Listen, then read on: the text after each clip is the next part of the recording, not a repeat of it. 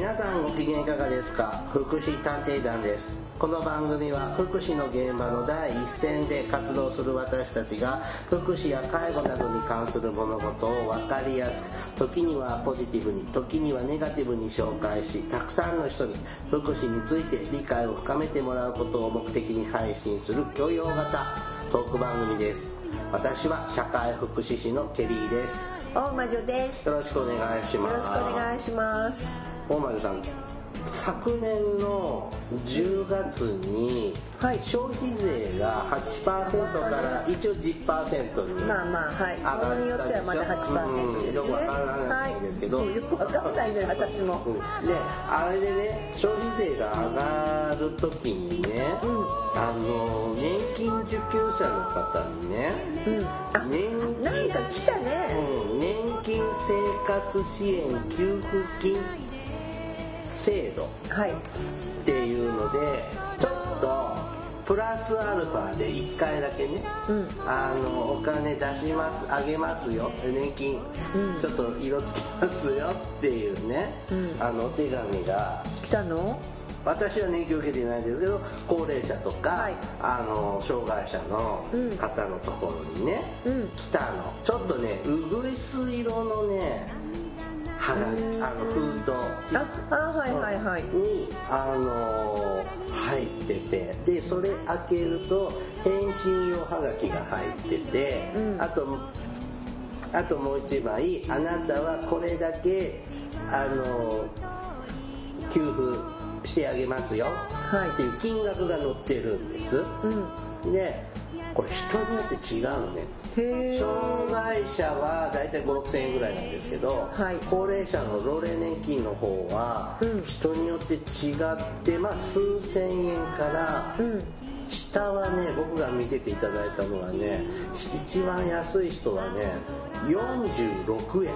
そうでこの46円を払うためにいくらの経費使ってる50何円切手を貼るわけよ。は。で赤字じゃん、うん赤字だよそれだから出さなかったんだって。まあそりゃそうだよね赤字になるもんそしたら「いいんですか?」早く出さないともらえなくなりますとか早く出せないと今度の年金支給日につけられませんよって、へえ送ってくるだけ無駄じゃん。いやそれお役所仕事っていうもうだからそういう金額うんバカじゃないのって46円って言って。もうそんなそれ切手がねその向こう払いではい。切手払わなくてもいいよってやつだったら46円でもだだから46円されどされど46円って思ってまあ出す出そうかなって思えるかもしれないけど、切手の切手払えって言ってさこの感情がないというかもう本当事務仕事だよねただの。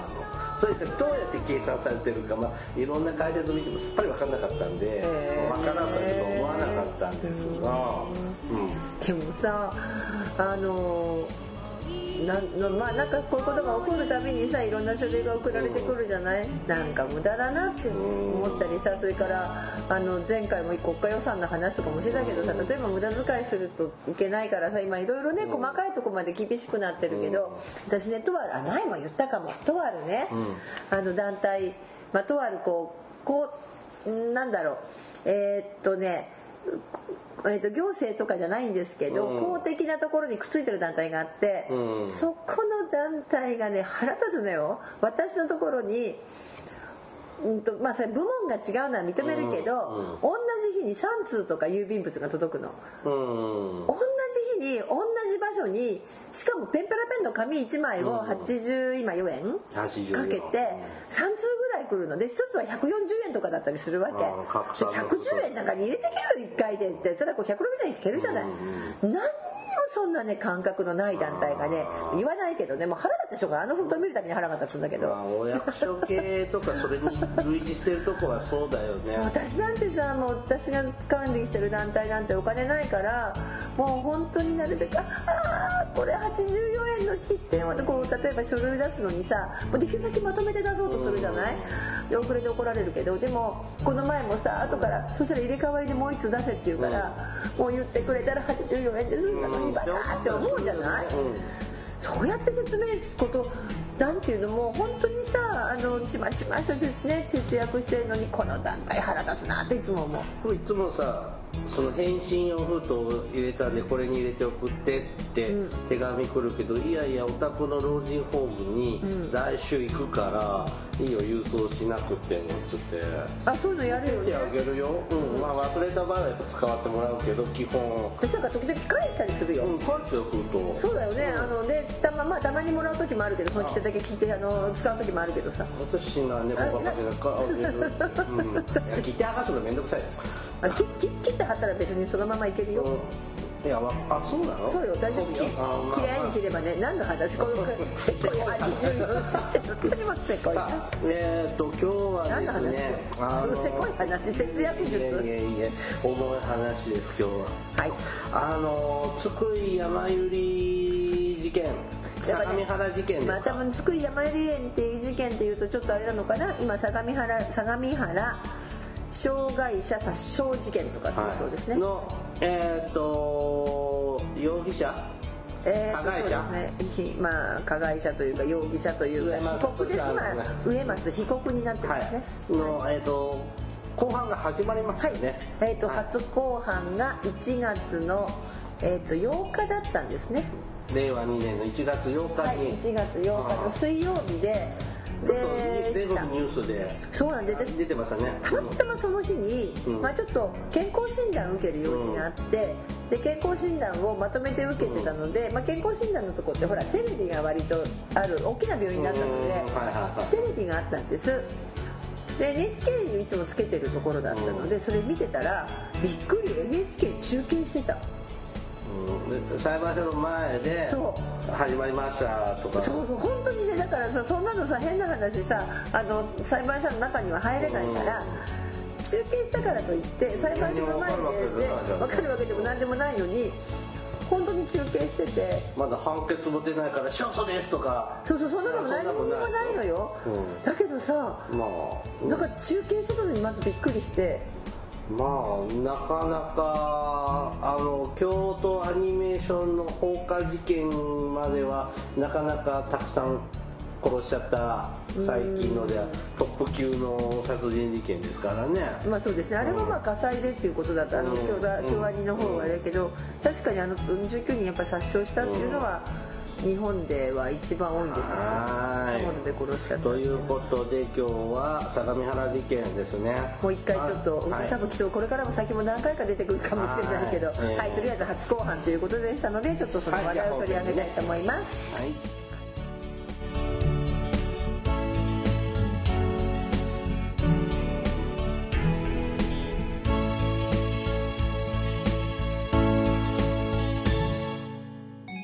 福祉探偵団。福祉探偵団第215回ですね、はい。えっ、と相模原事件の後半。うん、裁判が始まりましたよ。はい、というところでね、今日はこの話をしてまいりますがはい、あれ僕もその普通にラジオニュースでぐらいでしかちょっと、もうあの情報はちょっと聞き聞いてないんですけど、はい、あの裁判始まった時にねうん、なんかう植松被告は腕か手を噛み出してそうそう、だから小指を噛もうとした。小指を噛もうとしたんじゃない。口の中に手を入れて、うん。で審理がこう止まっちゃってで無理大抵大大抵というのがさせられうん。てで一番最初にはなんか頭下げて遺族に謝ったりはしたらしいんだけどその後そんなことをしてで退場させられなんでその時にちょうどテレビ見てて NHK の人が「こんなことでただいま審理が止まって休廷になりました」って出てきましたよ。これはなどうどう思います？指を噛んでっていう自傷行為ですよね。でもねなんか知的障害の人って重度のさタイプの知的障害の方ってよくさ手首噛む人いるよねああいますいますいます。で髪だこはができて、うん。腕時計みたいになってる人っていいる。いいるるけど小指噛むってあまりないね、うん。だからなんかこうイメージが湧かなくてそういうことをする、ああはいはい。うん、障害のある人だから演技なのかなとか思っちゃったりね。ああわかん私もだからよくわかんないなと思って何をしてそんなことをしたのかなと思ったのはちょっと全然よくわかりませんでした。はいただあのい。やまあ今回そのまあ今ねあのあとほらほらこう A だけこう B だけこうオツヘイで呼んだんだあの被害者さん、ね、そう名前を出さないってでもところがその日のその時その日にあの子供さんの名前を一人実名でって言われた家族がいてで次の後半から実名になった。3日に1遍ぐらいしてるのかな今後半あそう1週間に2回ぐらいのペースだと思う。あそう。1回じゃなくてね私なんか2回もう3回目ぐらい終わってると思いますよ後半、まあ、初回ほどは2回目3回目は騒がれないんだけどでもあのーうん、で2回目だってそれとねこの前ニュースでやってたのは1回目はこうだったけど2回目か3回目から裁判長がそういう申し出があったので下下の名前なんですよ、だけは出しますって言って、今ねあのニュースになってたけれども、それで、えーそうそうあの後半が今まあまあさされてる。してるんだ今も。今ももちろんしてるしでこの前新聞だったかなんかの記事で読んだ時には、まあ、傍聴してる方があのいろいろこうあれだけどやっぱりね聞いててもねあんまりリアルにそのそのほら裁判ってさやっぱりその時どう殺されたかとかってものすごいあの、で裁判官裁判ですよねあれ。あ裁判員裁判。員裁判ごめんうん。裁判員裁判だけど、なんか大変なんだってね。やっぱすごいこうだっていっぱいだって10 20人近くがお亡くなりになってその状況をずーっと細かくそう説明していくでしょ。もうなんかすごいのであんまり細かいところをこう傍聴記録をこうだけどその文書化してしまうと本当悲惨な状況だったみたいですね。うん地獄でしょし当時の施設は、でたださそのただここに至るまでにさ私何言いたいかっていうとさほら私たちほら最初にあの事件が起こった時に結構やっぱショックをまず受けました。ででいろんな議論があるじゃないですか。今回もさ初公判だっていうから結構いろんな人がいろんなコメントを言ってて、例えばえっ、とまあ一つはその例えば、まあ、車椅子のユーザーの方なんかでもさ、あのやっぱ傍聴に切れたりとかすると、やっぱりこれは障害者に対する、まあ、人権侵害だし冒涜だし、っていう言葉でこうすごく、ね、こう自分たちは生きててはいけないのかみたいなことのね、あのそこにはすごくこう不安に駆られたとかっておっしゃる方もいるしそれからえっ、とまあいろんな人がいろんなことを言ってて誰だったかなえっ、とねこの前なぱりこうそれの論そのいろんなテレビとか見てたら、はい。例えばこうあそこの被害者は2回殺されたって言ってた人がいて評論家が。2回殺された。で1回目はまさにその、ほまあ、刺されて、えー命を奪われたという殺され方。で2回目はその奪われた命を奪われてその被害者になったわけでしょ、うん。ところが名前を出すということをしなかったわけでしょ、うん匿名で全部報道されて、まあ名前出した方いるんだけどもね、中には。本当わずかで、まあ、あの匿名で報道された、つまり社会から抹殺された。うん。2回目はね、うん。2回目の殺人2度殺人が行われてるんだこの事件はっておっしゃってた方がいたんだけどなんか気気づかないそれ言われると。私さそれ聞いた瞬間時にあのケリーさんも私も同じような施設に勤めていたので、やっぱりねいろんな人がいろんなこと言うんだけどなんか自分と違う感じがしたんですよ。言ってるコメントが全て。うん。例えば車椅子ユーザーの人が自分たちに対するって言ったけど実は植松被告はそういう人は指してないの。あああのあれなんだってねあのなんか職員連れてきてさこいつは喋れる子か喋れない子か。って言って喋れ喋ることができない人だけを指してたってそうなんです。よ話ですよね。そう。でだから職員がそれに気づいて連れて行かれた職員が途中から喋れないって言ったら喋れこの子あ喋れると。喋れます。って言ったりとかして守ったケースもあったり できたんだけどもただ彼がそのまあそのねいろんな報道とかも見ていても植松被告っていうのはさ結構なんだろう決してそのう全ての障害の人をうん。敵と思ってたわけじゃなかったっていうところがあったんですよね。まあだから選んで殺してんだよね。そうそうそうそう、でその発想がどこから来たんだってしかも元職員でそこの津久井山屋の職員だったからさ、だからある意味私たちと同じ立場だったわけで、まあなので余計にショックも受けたし、なので余計にいろんな世間のコメントが私はちょっとあ違うなっていう感じをずーっと持ってたんですよ、ずーっと持っててででやっぱりさっきのさ二度社会にあ二度殺されたって1回目は命を奪われ2回目は社会から抹殺だったけど私の中であわあ違う違うなんでこの人に反論するなら私は逆だと思ったんですよ。そもそも社会から抹殺されてる状態がまずあって、うん。で命奪われたんですよこれ。だからやっぱりいくらすごい評あれあの人確かすごい評論家なんだけどでもあこの程度でしか言えないんだなってちょっと思った。だからそれちょっと聞いて2回もしあれだったら3回じゃないかなって。あー。3回目でその社会からあその施設にまあ、まあそもそもそれがあるじゃん、うんうん。そうそう。まず今の世の中からうん切り離されて隔離されたわけ。でしょ、でそこですでにもう社会から抹殺とは言わないけど、うんまあほとんどいない。いない状態になって、近い状態そうそう。それ家族はね、うん。あのいやそんなことはねここですごく楽しく暮らしてたんだっておっしゃるから実際そうだと思うんだけど、うん。でもやっぱり今この地域移行とかさ、うん。ね言われてる中でまずそそこがまずあるし、うん。で私実際津久井やまより園行ったけど、まあびっくりしましたもん。まあ僻地でした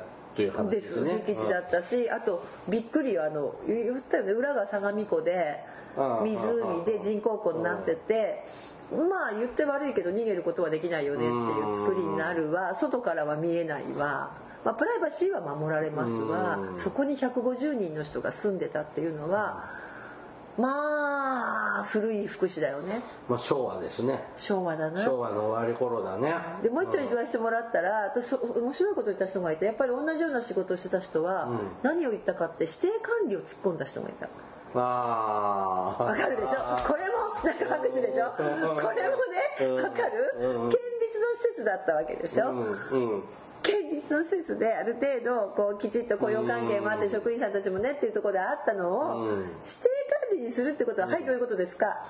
あと指定管理はあの経営例えば県立は経営だけども、運営を民間の安くで受けるところにあのじゃあそっちに運営は任せるからって言って。まあ、要するに安何安売りしたよねって、うん。まあ、安いって言ったってあれだけどさ、だからそこのさ指定管理制度にクレームつけてた人の方が私はすごい共感できてあこの人やっぱ中身分かってるよね、そもそもだから神奈川県が指定管理した段階で、もう一種の差別だよというかさ、何？あの、人権侵害じゃないけどさ、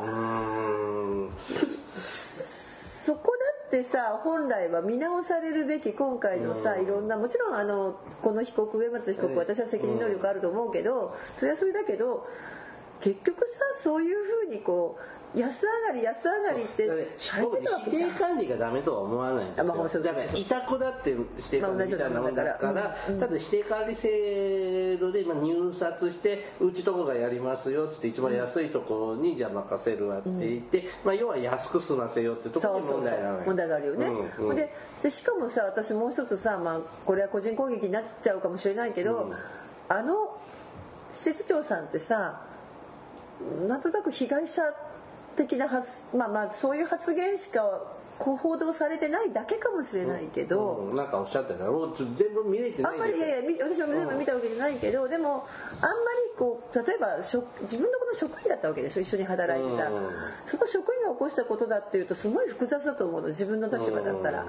だけど結構被害者的なイメージしか私は持ってなくて今回後半でも来てたんだけどもあのやっぱコメント見てもそうなんですよ。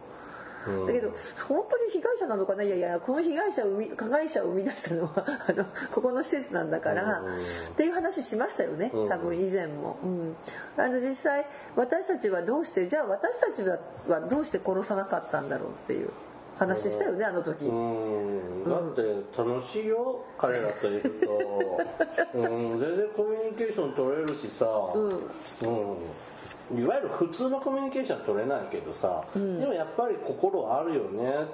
うん。いやムカつくことも多々あるよ、多々あるし通じなくて分かり合えなくてしんどいこともあるけどそこを悩んだり考えたりするのがこの仕事の醍醐味じゃない？まあそうそうそうそうそう。だけどさじゃあなんでさそんな風に思えたの？ケリーさんは。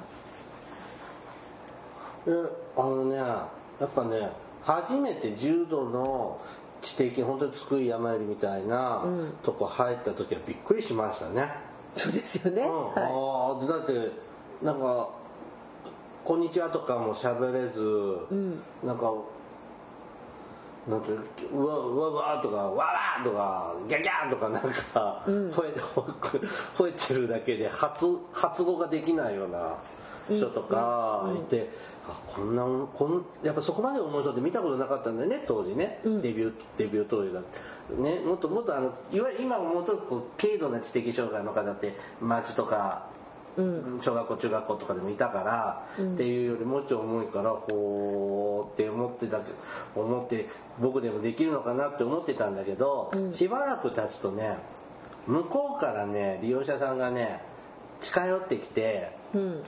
あの手握ってきたりとかうん。こうご指名を受けるんですね。い一緒に横に座指名制ね。わかるわかる。とかあ認識してもらえてる、まあ、全員じゃないんだけども、うん。だからあやっぱこんな重い知的な障害の人でも、誰かって分かってんだな。ああなるほどね。うん。うんあだからあすげえ。そそれがすごく嬉しかったんですよ。うんでそっからだね。もちろん分かり合えなかった人もいるけど でもそこはどうやったら分かり合えるかってこう、うん。難しかった人でも仲良くなれた人もいるからね。うん、まあね、うん、うんうんだけど確かにさそうやってこうなんだろう時間もかかるしさ、それからそういうななんていうのかな。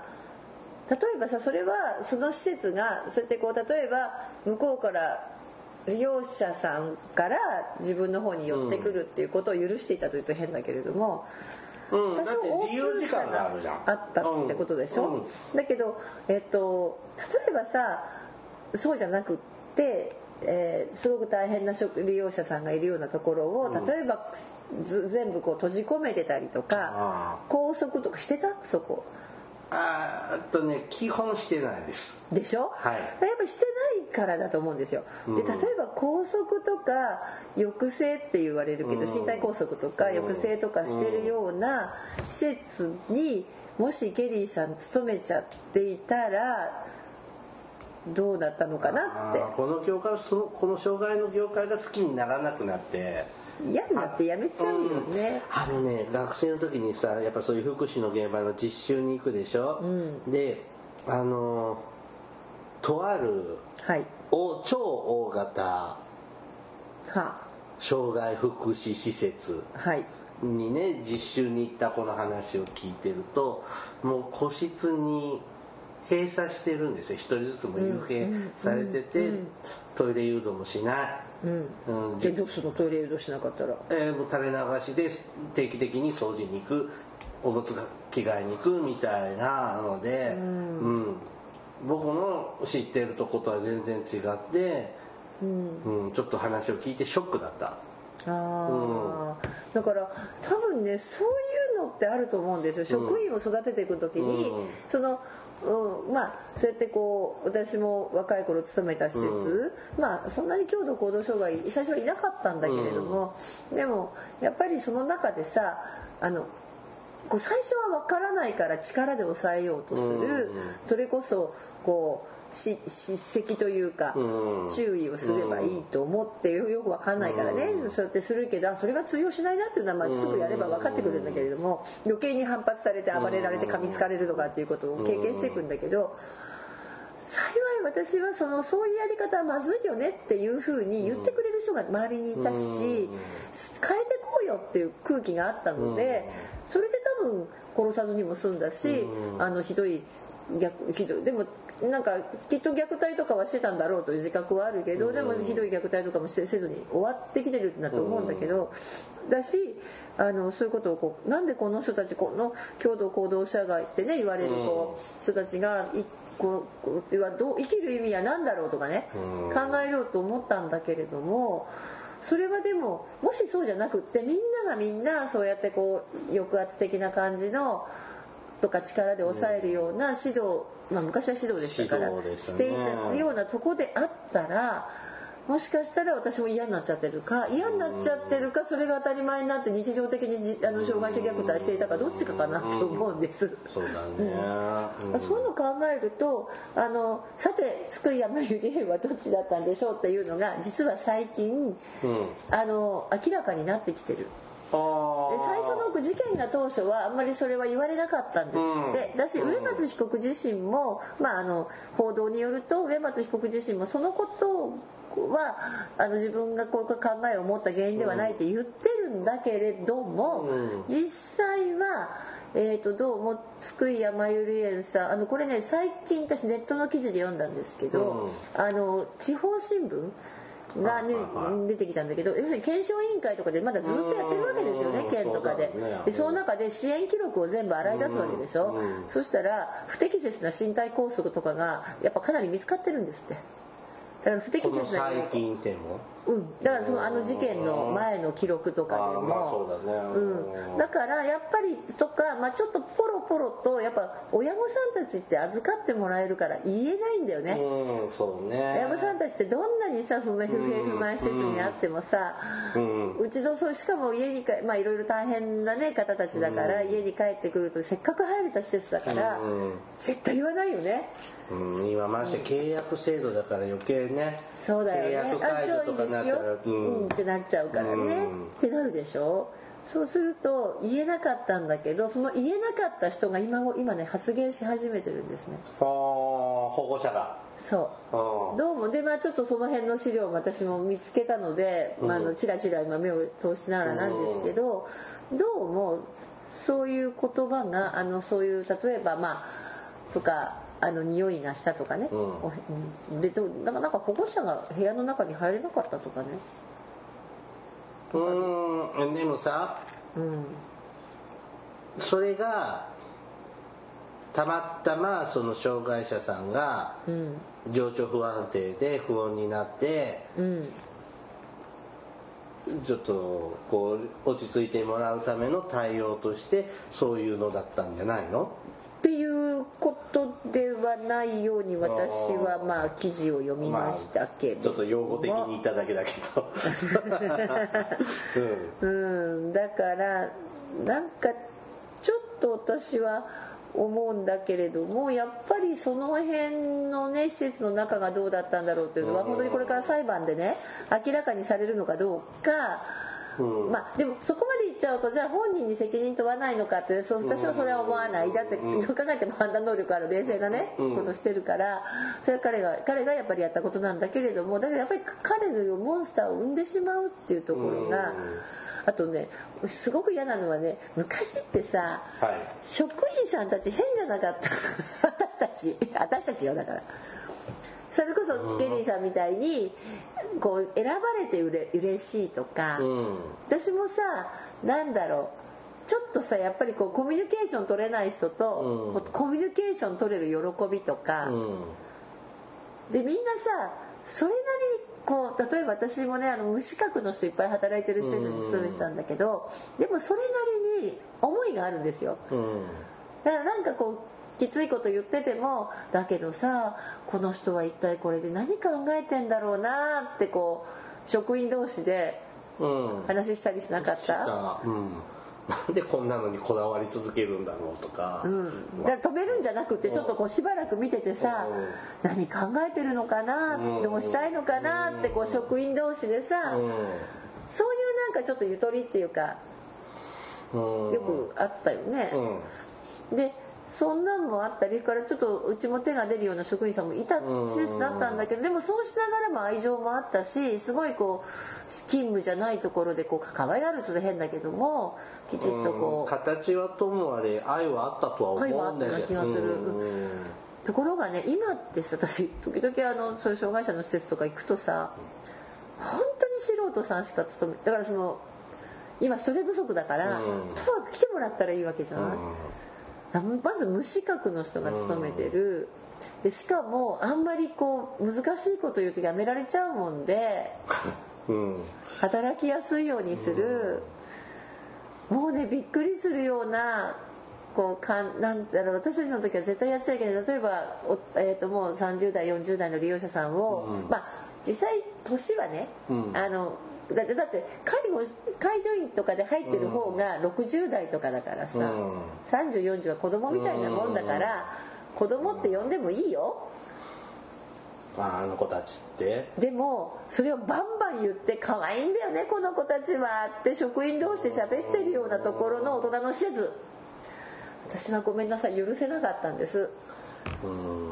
でもそれが今のさ特に知的障害の方たちの多い施設の現実だよね。なんか最近思うのは、あの障害者自立支援法総合支援法の時代になって、もう十何年、ね、介護保険みたいなサービス提供の仕方になったでしょ？でねなんかね昔ってねそれより以前ってね結構その作業所とか通所型タイプの施設の職員さんって、あのこの施設に来てる時もだし、家庭のことで何かトラブったら僕たち出て行って家行ってうんうん家庭介入も結構しちゃったりとかうん。してたんだよ。うん。だけど今ってさうん。デイサービスに来てる時は私たち一生懸命お世話をするけど、家で何かそれ困っていることがあったらそれは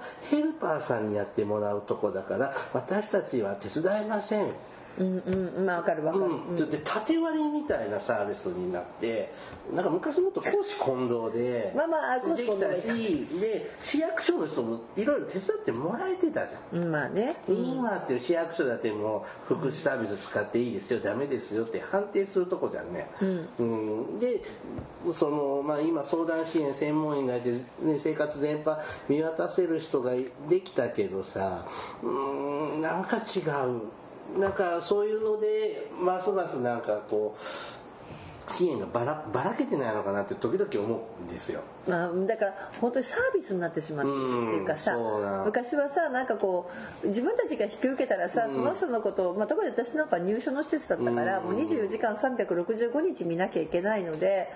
こうそういう思いがあったけれどこうなんか重みがあったけれども、今はなんか契約でサービスでさ「ああじゃあ嫌だったらやめてもいいよ」みたいなね。うん。ちょっとそういう感覚はある感じがする。うんでもだからねそのちょっと私何を参考で今見てるかっていうと、まあこれ「そう」っていう雑誌なんだけどこれこれそうなんですよそうです。あのここの編集長がずっとこの事件をあの前も本を紹介させてもらったけれども「作り山よりのなんだったっけなこの題名出てこないや。あのね本なんかもあるんだけれども「開けられたパンドラの箱」とかもねでこの人はずっと植松被告と、えっと、編集長やってる人が植松被告とずっとさこうあの手紙とか交わしながらねあの、はい。ずっとこの事件を追っかけてるんでうん。で今回ちょっとハッと思ってあのまとめてピピッとあのワンクリックしてやったんですけどでそれを読んでって、まあ、ちょっと参考にしながらなんだけれども、まあ、まさにそうだなと思ったのはやっと私が言いたかったことがここに書いてくれてて例えばね、あの井上先生っていう金沢大学の名誉教授社会保障法学会所属の方なんかがもう年配の先生が社会福祉の現場で思想哲学が貧困になっているとかね。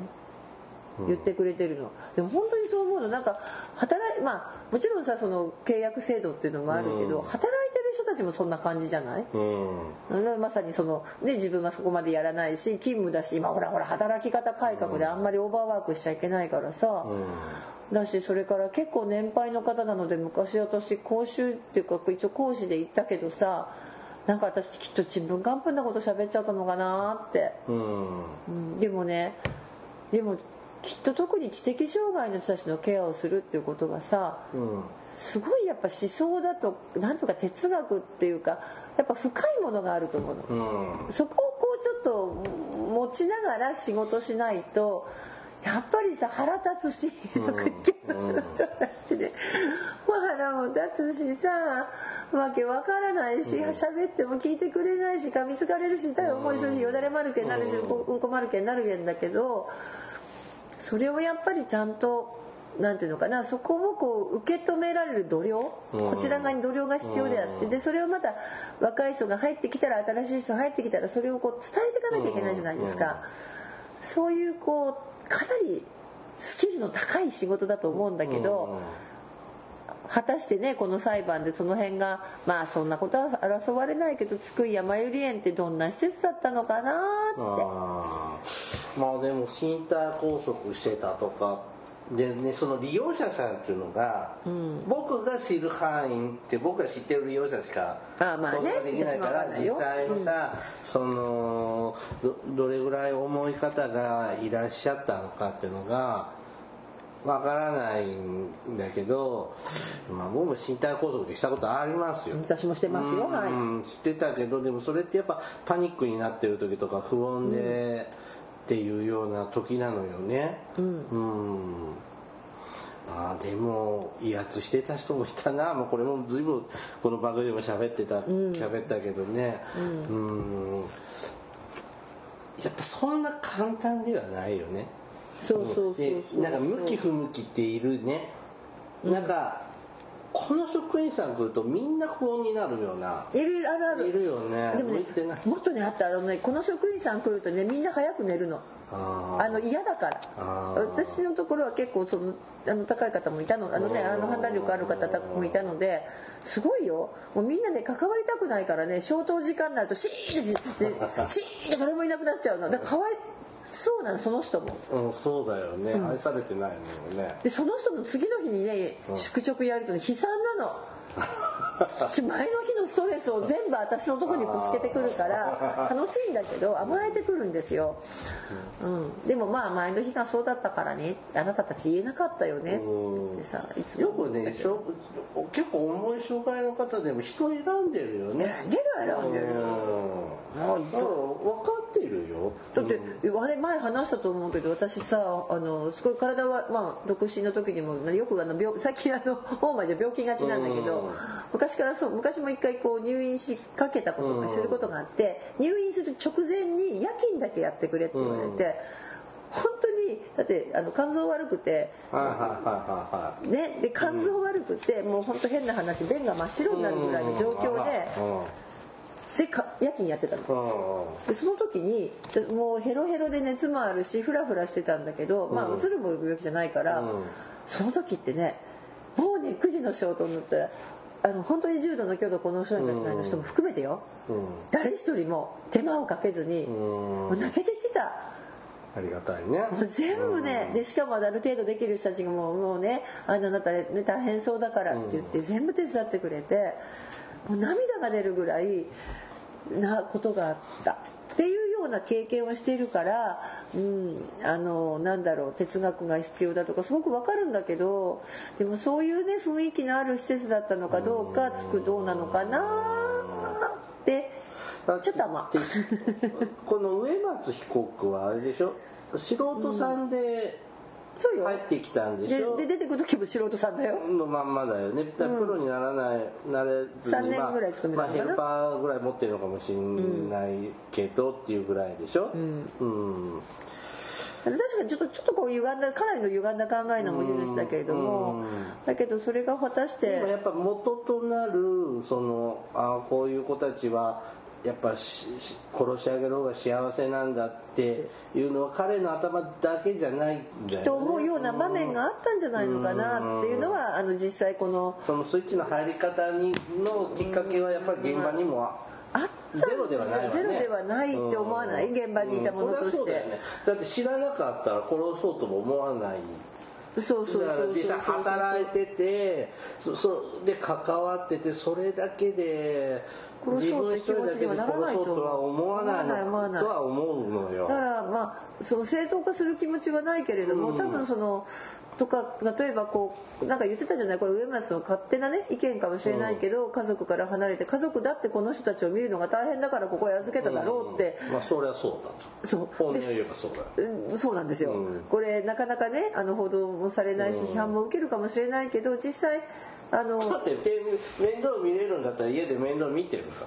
っていう話が実際問題ね、うん。あるし。経済的なのか身体的なのか精神的なのか、いろいろまあだけど、もちろんねあのそれを支えるだけのその在宅サービスがない時代があったからもちろんそれは仕方がないんですけどで実際もう一つがほらあのもう一回津久井やまより園再建しようとした時に、もう同じ施設作るって時に今度障害者団体がガーッと反対してでこちら今だからちっちゃくちっちゃい規模で再建するのと実はね以前それこそ身体拘束受けてた人が、まあ、この事件があって他の施設に行く。で地域で暮らす、でグループホームに入って、その身体拘束されるような問題行動はなくなり、えー、とあの例えば廃品回収みたいな作業もできるようになった事例があるんだって。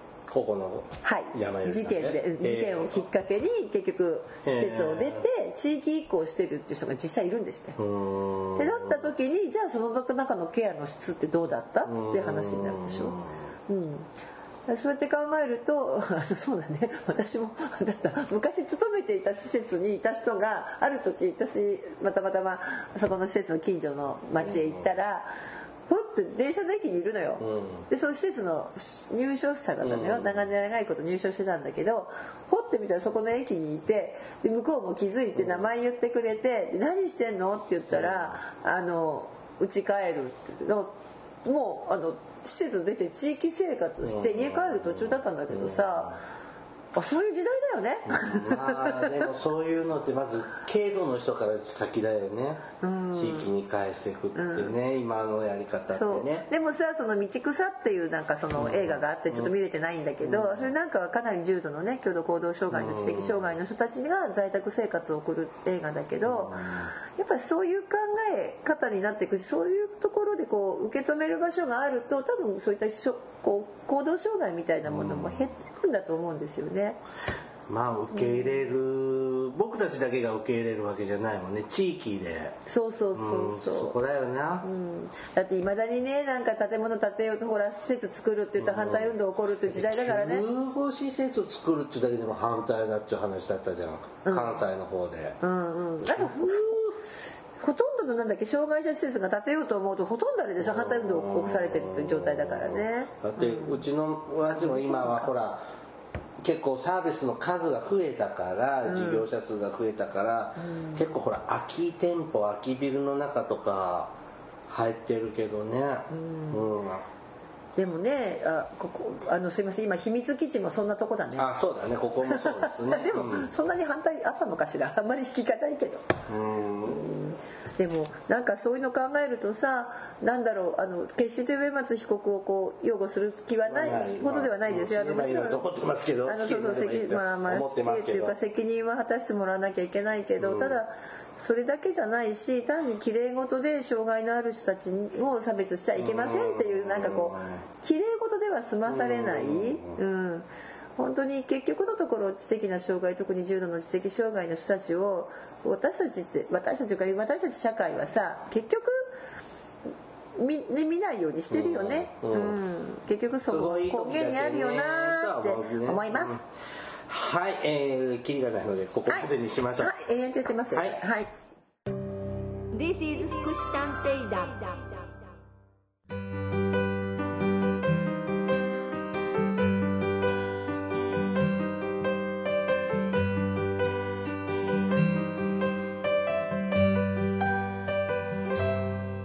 エンディングです。はい、何？この話になるとね、うん。あの大魔女真面目に吠えてます。でもう一個吠え吠え忘れたことを思い出した。まだの。はい。あのさドライブドライブドライブあ煽り運転違うドライブドライブ。やらなかったドライブ。あのさある時期私ね昔勤めていた時にねずっと散歩とかはよくするじゃない。はでも散歩はさなんか触れ合ったりとかさ自然見つけたり楽しいんだけどある時期からまあちょっとその時私たち私の施設では施設長が変わってそう。でねこの人たちにドライブをすればいいんだみたいな話になってででマイクロバスとか買っちゃってさそれもあの保護者会に寄付させてさ。いマイクロバスか。それでさ車に乗せてさドライブに出るわけよ、まあそれはそれいいけどさ、うん。ドライブずっと車の中に幽閉するわけ。うトイレ以外は、んうん。楽ちゃんうん。もうねよくやってたでしょ、うん。それ身体拘束だよね本当はね。好きなんだよ本人たちも。そうなの。で中には車に乗乗ってお出かけすることは喫茶店に行けるんだと。そういうそういうシナリオの人がいて。あでも行けるの？喫茶店に。行かないよ。そうするといつまでたっても下車しないわけじゃん。うん。ほんで切れて車の中で当たり前じゃん感謝ここ私すごく嫌でさそのドライブが。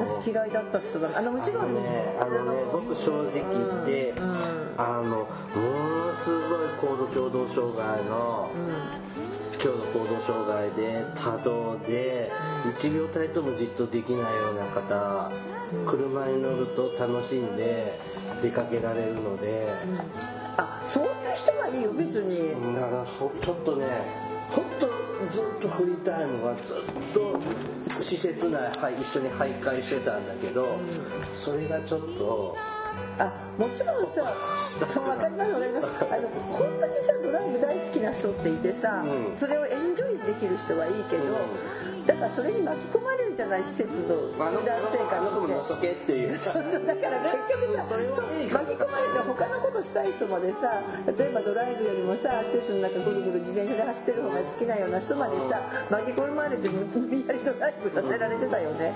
あれってどうなのかなって思って思い出した。そのこともねちょっと出てたからあの、あとはうんよくあるほら手抜きレクレーションのカラオケとかさ、うなんかそんなの作るやついっぱい。うん、でもドライブは、うん、好きな人が僕がいたとこは優先的に興味ない人は。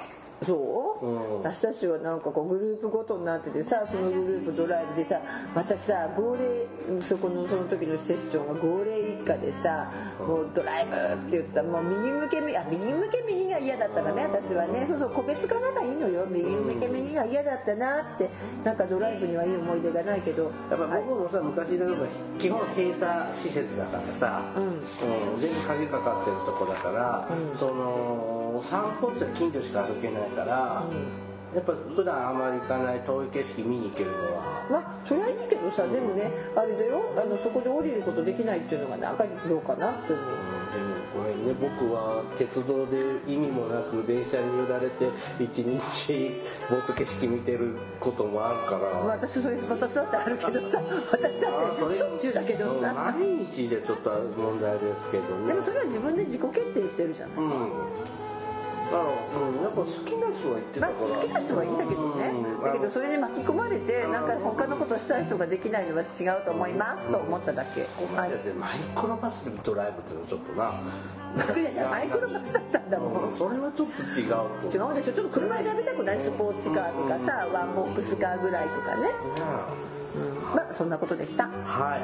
あのね大麻精神病だから無実じゃないかと弁護側はおっしゃってます。けど僕はちょっとそれは私もねね賛成しかねまあうん違うかなとまあ、ただ彼をあの懲罰するだけで解決するわけじゃなくてやっぱりああいう人を生んでしまった私たち社会がどう間違ってたかっていうのをこれを機会にみんなで考えなきゃいけないなって思っていますはい、はい。番組からのお知らせです。福祉探偵団では皆様から福祉や介護に関する疑問や質問不満や愚痴番組に対する感想やご要望を募集しています。もちろん普通のお便りも募集しています。お便りは E メールでお願いします。メールアドレスは福祉探偵団アットマーク Gmail.com 綴りは fukushitanteidan アットマーク gmail.com ですまた福祉探偵団のツイッターがあります。フォローお願いしま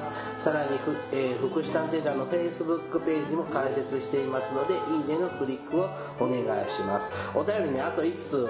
あるの？来てたんだけど、もう今日は時間がないので、また次回はい。読むようにしますね。はい、そろそろお別れの時間となりました。お相手はケリーと、大魔女でした。それではまた次回お会いしましょう。ごきげんよう。さようなら。